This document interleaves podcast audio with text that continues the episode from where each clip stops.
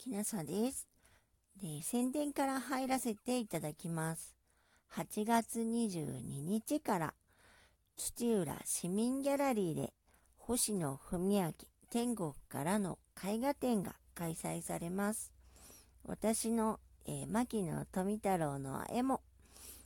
えー、一緒に飾らせていただけることになりました。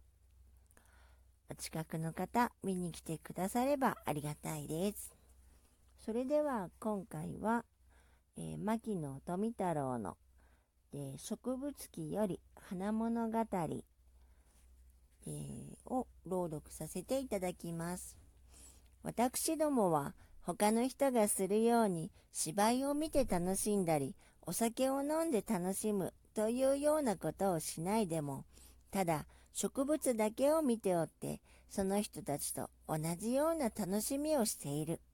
このように植物を見て、やはりそれが面白い、楽しいというように感じれば、誠に結構な話である。そこら辺にある草や木を見て、それが誠に楽しいと感じるなれば、金は少しもいらないでしょうこんな結構なことはない。さて、その植物が一番楽しくなるようにするには、どんなにしたらよろしかろうかということを考えなければならん。それは、すなわち、草木のいろいろな事柄を多少でも覚えることです。それから、まず第一番には、その草木の名前を覚えないと興味が出ない。きれいな花が咲いておっても、その名前がわからんでは、一向興味が湧かない。今頃花が咲いているのは、ゲンゲ花であるとか、あるいは陣長下であるとかいうように、まずその名前を覚える。それからいろいろの事柄を順々に覚えると大変面白くなる。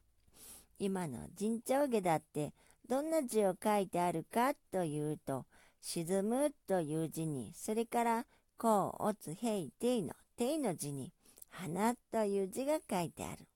その花の香りが良いので、それが人工。長寿に似ているというところから人長下というのであるとそれだけを知っても大変面白い花であるということで興味が出てきましょう。えー、今回は、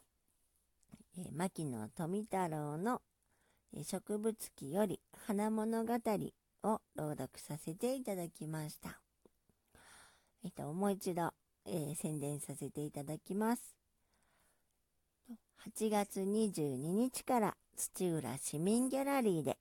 星野文明天国からの絵画展が開催されます。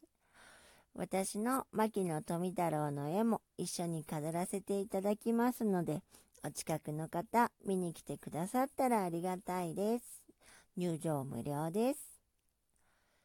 でそれでは、もしあなたが聞いていらっしゃるのが夜でしたら、よく眠れますようにおやすみなさい。